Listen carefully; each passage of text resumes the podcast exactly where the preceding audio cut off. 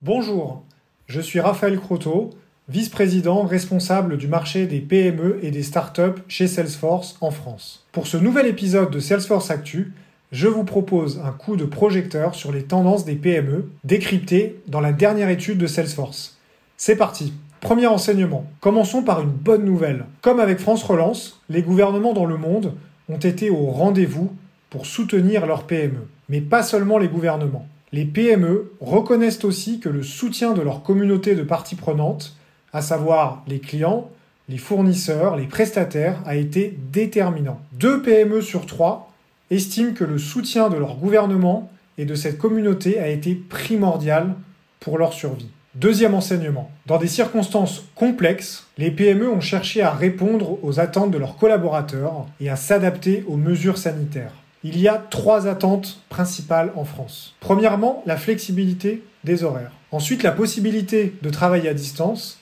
Et enfin, l'utilisation du masque sur le lieu de travail. Or, 43% des PME dans le monde ont pu accorder de la flexibilité dans les modalités de travail. C'est même une PME en croissance sur deux en France. La flexibilité n'a donc pas eu d'impact négatif sur leur performance.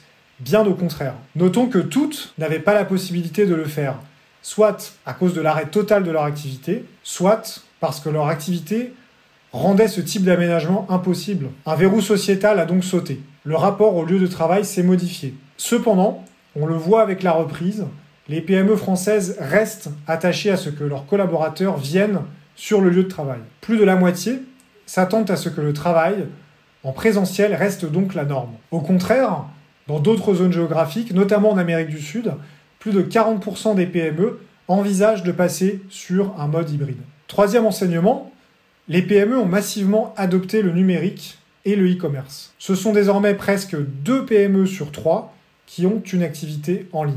Le numérique a fait office de bouclier, avec 71% des PME en croissance qui affirment que leur entreprise a survécu à la pandémie grâce à la digitalisation de leur activité. En France, la première motivation des entreprises pour adopter le numérique était de doper leur compétitivité. Il leur reste toutefois de sérieux défis. Personnaliser l'expérience client, répondre rapidement à leurs demandes et interagir sur leurs canaux favoris. Or, ces sujets deviennent absolument déterminants à l'heure du 100% digital.